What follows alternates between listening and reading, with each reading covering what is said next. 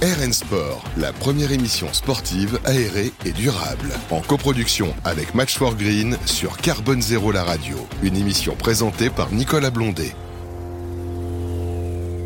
Eh bien, bonjour à toutes et bonjour à tous, euh, chers amis sportifs, sportifs, tout un chacun, de tous âges. Vous êtes les bienvenus sur l'émission RN Sport sur euh, la radio Carbone Zéro, Carbone Zéro la radio. Alors ici et aujourd'hui, c'est quoi? C'est une exclue. Euh, L'émission, euh, vous allez la retrouver à partir de septembre 2022 euh, pour des tas et des tas d'émissions et de sujets qui vont parler de tous les sports, qui vont parler de la qualité de l'air, de l'air et de l'usage de celui-ci et également du développement durable. Tout cela associé pour faire quoi? Pour vous donner envie, évidemment, d'aller faire du sport, de prendre soin de votre santé, de le meilleur des médicaments, ça restera toujours d'aller faire de l'activité physique, de bien l'adapter aussi hein, en fonction de ce que l'on a, et puis prendre conscience de l'air qui est autour de nous, parce que euh, évidemment quand on fait du sport, on vient euh, décupler notre capacité respiratoire, on vient accélérer le rythme cardiaque, mais on, accélère en même temps automatiquement le risque respiratoire, pas le risque, mais plutôt le rythme respiratoire, et, du coup, bah, à un moment donné, euh, on va éviter de faire rentrer trop de trop de, choses embêtantes ou de saletés dans notre organisme pour être mieux par rapport à ça et, justement profiter pleinement de, de ce sport.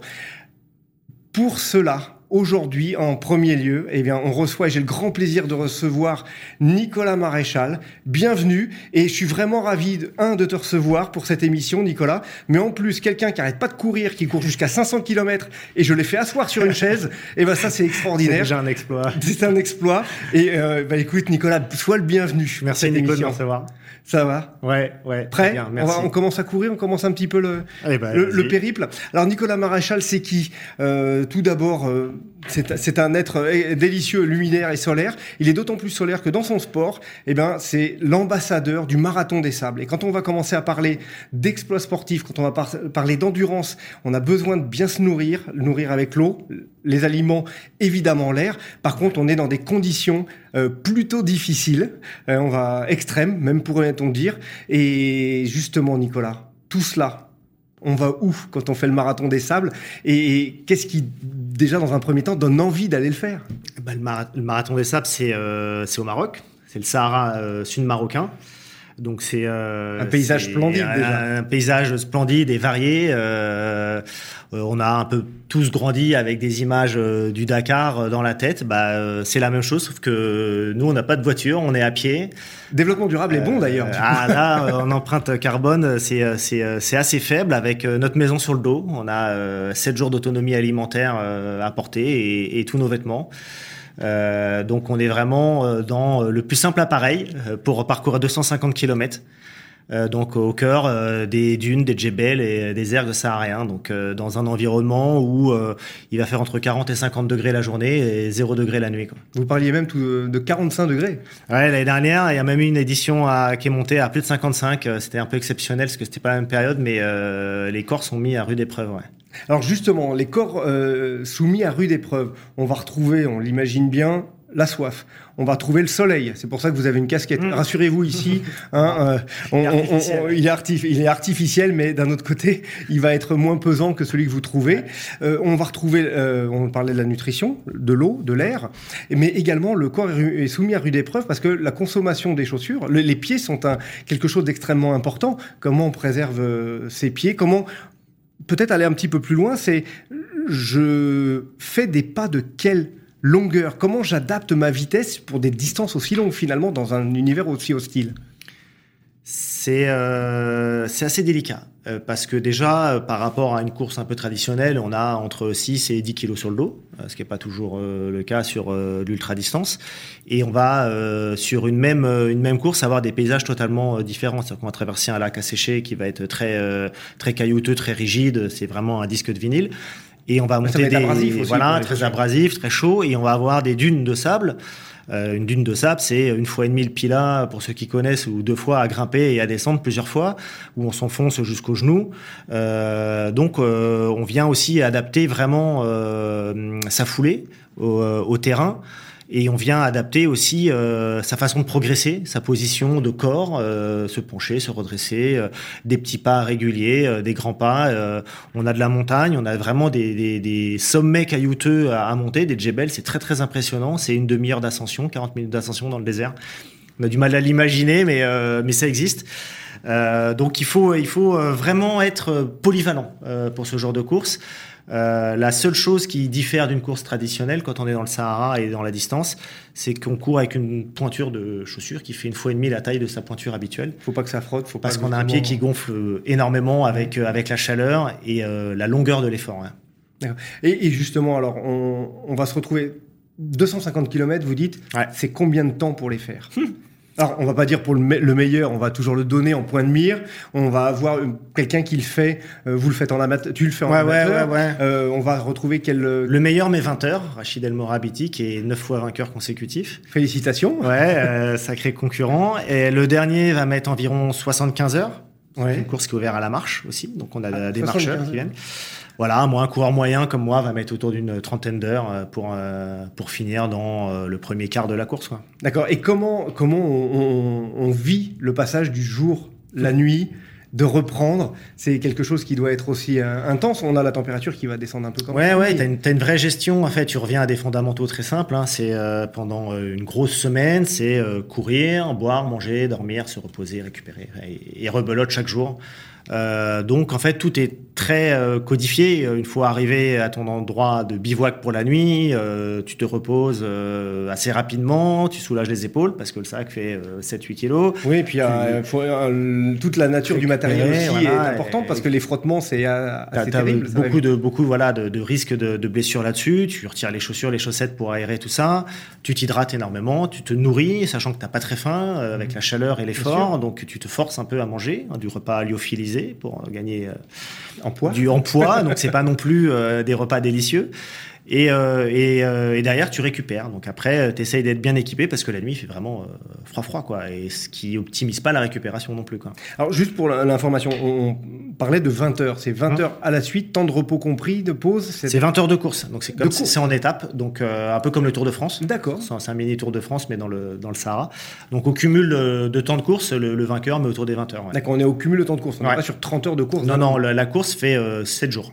7 jours, ouais. ouais on est parti. Alors justement, comment, euh, pour donner envie, parce qu'on on, voit de plus en plus euh, dans nos métiers, euh, et, d'ailleurs tu travailles dans le domaine toi aussi du développement durable, hein, puisque tu travailles dans un bureau d'études, hum. hein, tu es associé dans ah, un bureau d'études. Chez Conseil, ouais. Voilà, chez, qui est pas très loin, et donc là, bah, réfléchir en permanence à comment faire mieux pour nos bâtiments. Et là, justement, dans ce cadre et dans le cadre de cette performance, parce que tu fais pas que le marathon des sables, il y a aussi d'autres courses. On parlait, tout à l'heure tu me parlais de trucs de 500 000 km euh, à la course, ça commence à, faire de manière long, assez, assez, importante. Euh, moi-même qui regarde et qui marche un petit peu sur le, le chemin de Saint-Jacques de Compostelle, ça fait 1500 km, mais en fait c'est à la marche, hein, plus modéré. Comment on peut donner avoir cette envie, mais comment on peut donner envie de dire, bah, finalement, vous avez quand même une condition euh, plutôt satisfaisante, bah, allez le tenter mais quelles précautions si on veut aller le tenter, ce marathon des sables Ou de, des courses du même type? Mais une, course euh, type marathon des sables est euh, accessible à tous, euh, du fait que les, temps, les temps, les barrières horaires sont très très larges, donc c'est vraiment ouvert à la marge. Le, plus vieux finisher cette année a 87 ans quand même, hein, et le plus jeune 16 ans. Il avait 15 au début de l'épreuve. c'est une épreuve de besogneux, de gens qui ont envie, qui ont besoin de, de se dépasser. c'est pas, il n'y a pas besoin d'avoir des capacités physiques hors normes. Euh, de la résistance, mais pas euh, être un ultra performeur. Un bon gestionnaire de, de soi-même, du voilà, bien Un bon randonneur finit euh, le marathon des sables dans l'aisance. le, pour les autres, il suffit, comme toute épreuve longue, bah, d'avoir une progressivité dans l'entraînement. On peut pas passer du jour au lendemain du, de 5 km à 250 km, bien évidemment. Mais avec la volonté et un peu de, un peu de travail en progressivité, c'est quelque chose qui est vraiment très très accessible et c'est un des endroits les plus beaux de la Terre. Donc, en tout cas, euh, ne serait-ce que pour y aller, euh, ça vaut le coup. D'en prendre plein les yeux. Donc, ce qui veut dire que quelqu'un qui a l'habitude ou qui a fait quelques marathons, habituels peut très bien se dire allons-y parce que ça, ça mérite euh, d'aller y faire un tour. Tout à fait. Moi j'ai emmené ma femme. Et de elle n'avait jamais couru plus de. Elle avait couru une fois 20, une fois 50 dans le désert tunisien avant, mais voilà, son plus, sa plus longue distance c'était 50. On est parti sur 250. Et on alors? tenté. Elle n'a pas réussi, hélas, à, à cause de petits pépins physiques qui lui sont arrivés juste avant le départ de la course. Mais elle a couru plus de 100 km au cœur du Sahara et j'ai fini sans elle. Mais elle est revenue du, avec une expérience qui était incroyable. Est-ce qu'elle a hâte tourner Oui, elle, Pas l'année prochaine, elle se laisse euh, une petite année, mais dans deux ans, elle demande déjà à y retourner. Et, on retourne dans le Sahara, mais tunisien, en octobre pour une autre course déjà ensemble. D'accord. Et une course de la même distance? Euh, Elle, elle fera un 50 km en non-stop et moi un 100 km. Ouais. En non-stop Ouais, en non-stop. Là, par contre, il n'y a pas d'étape. Là, non, là, il va falloir gazer un peu. là. D'accord. et, et ces 100 km en non-stop, c'est combien de, de, de, temps à peu près? Le vainqueur va mettre moins de 10 heures. Euh, j'espère en mettre 12 ou voilà, être autour des 8 ou 9 km en moyenne, ça serait bien. D'accord. Et, justement, pour revenir un peu à cette prise en compte de l'air quand, on, quand on travaille euh, sur ce type d'épreuve, alors c'est même pas du travail, parce que c'est du vrai plaisir, c'est de la passion. Mmh. Est-il déjà arrivé de, que tu sois euh, euh, à te retrouver avec une problématique respiratoire, à te sentir gêné, peut-être pas une problématique réelle, ça dépend des personnes, on n'est pas tous égaux sur ce plan, mais à un moment donné, est-ce que c'est quelque chose que tu as déjà vécu? Dans le désert, non. J'ai plus été impacté sur des, des trails en haute altitude, euh, quand tu dépasses 3000, un 3005, ouais, où vraiment tu as un stop de performance qui est... un palier, le temps de t'adapter qui est assez brutal. dans le désert, ce qui est, ce qui est très perturbant, c'est que tu ne transpires pas, en tout cas, tu n'as pas cette sensation. La chaleur et le vent permanent euh, fait que tu n'as pas cette sensation-là. Donc, tu dois être euh, très à l'écoute de, ton corps et très euh, attentif. Du vent permanent dans le désert. Ah ouais. Voilà, c'est quelque chose qu'on mm, non dans l'esprit, on s'imagine pas. On se dit, c'est un soleil de plomb. Point barre. Non, tu as, un vent, as un vent qui est présent non-stop, qui peut être très puissant. Cette année, on a eu une étape qui a été très compliquée. Il y a un taux d'abandon qui est monstrueux on a 20 km de vent de face où il était impossible d'avancer. On a dû mettre 5 heures pour faire 20 km. Euh, j'étais obligé de tenir ma femme pour pas qu'elle décolle. Euh, et, pour l'anecdote du vent dans le désert, si tu veux, tu as beaucoup à apprendre des berbères hein, qui vivent dans le, désert toute l'année. Ils ont quelque chose qu'on appelle le frigo berbère pour refroidir les boissons, c'est-à-dire que tu prends ta, bouteille d'eau, tu l'enroules avec euh, un linge, une chaussette, un, tour de cou, etc., que tu, que tu humidifies. Ouais. Et le vent fait ce travail de free cooling et rafraîchit ta, ta boisson. Et, euh, et les, les, vieux, les vieux roublards du désert sont tous équipés comme ça. Et c'est là on reconnaît un peu les, les habitués, les, coureurs habitués du désert. L'expérience fait que. Mais alors, eh, c'est super étonnant cette manière de faire. C'est que dans le cadre, on parle développement durable euh, ici aussi mmh. sur l'émission. Mais c'est euh, hyper intéressant ça. Mais c'est euh, c'est la première fois, tu, tu, tu, tu, crois à une blague. Et quand tu testes ce fameux frigo berbère, comme on l'appelle, euh, c'est indéniable parce que sur une épreuve comme ça, tu bois de l'eau euh, tiède en permanence à température ambiante, donc à, il fait 45, l'eau elle est à 30 et des bananes.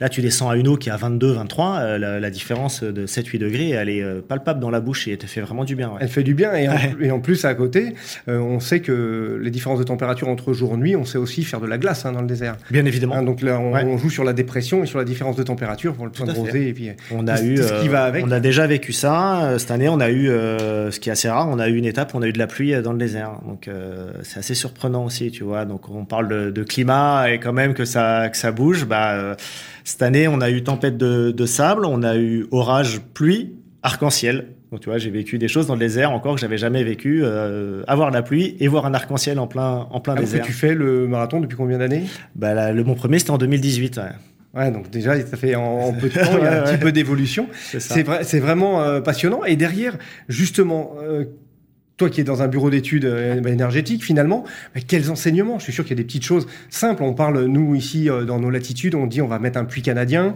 on va récupérer, on va faire de l'énergie gratuite pour aller peut-être euh, rafraîchir ou avoir un préchauffage de nos logements l'hiver et rafraîchir l'été.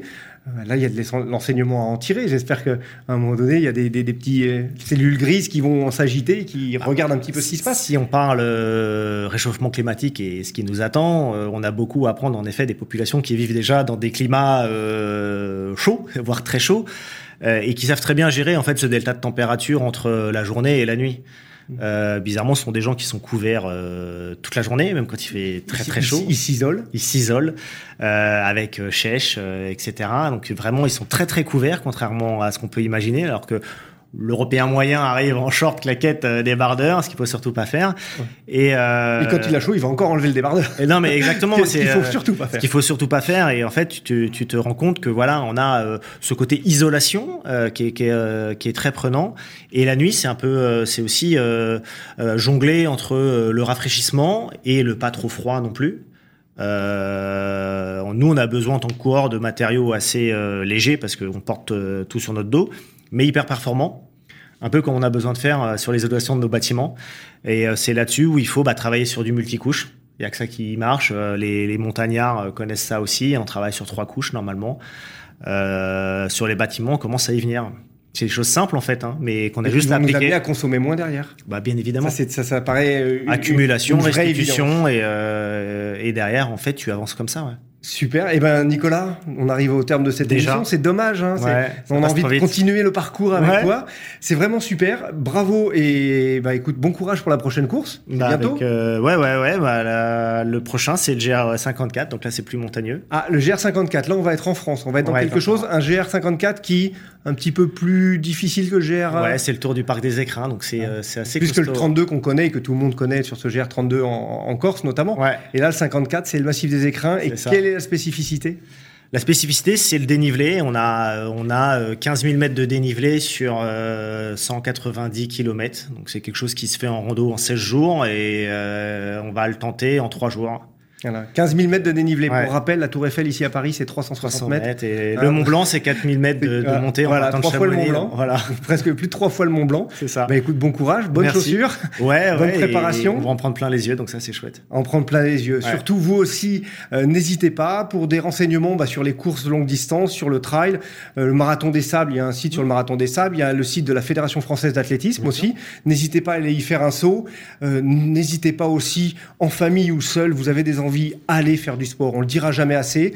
On est passé depuis quelques années de plus en plus 80, 85, 90% de Ouais. nos temps dans des lieux clos. Euh, ça suffit d'être dedans à un moment donné. Il faut sortir. Aller vivre dehors, Il aller faut aller visiter. vi- On a un beau pays avec, euh, avec euh, une multitude de panoramas qu'il faut explorer. ouais. C'est ça. Et puis, à un moment donné, ça nous fera du bien. hein. Le Ouais. premier médicament, ça reste de nous connaître et surtout euh, de faire de l'activité physique, du sport, plus ou moins euh, en fonction de nos capacités, bien niveau. entendu, de son niveau. Nicolas, merci beaucoup. Merci à toi, Nico. Au plaisir de se retrouver euh, sur, le- l'émission. Et puis, euh, bah, euh, petite exclue justement pour cette première émission de RN Sport. Et au plaisir, euh, chères auditrices, chers auditeurs, de tous vous retrouver. Passez un bon week-end sportif, bien entendu. Allez découvrir tout ce qui se fait de beau pour notre corps. Au revoir. RN Sport, une émission coproduite par Match for Green, à réécouter et télécharger sur le site de Carbone Zéro la radio.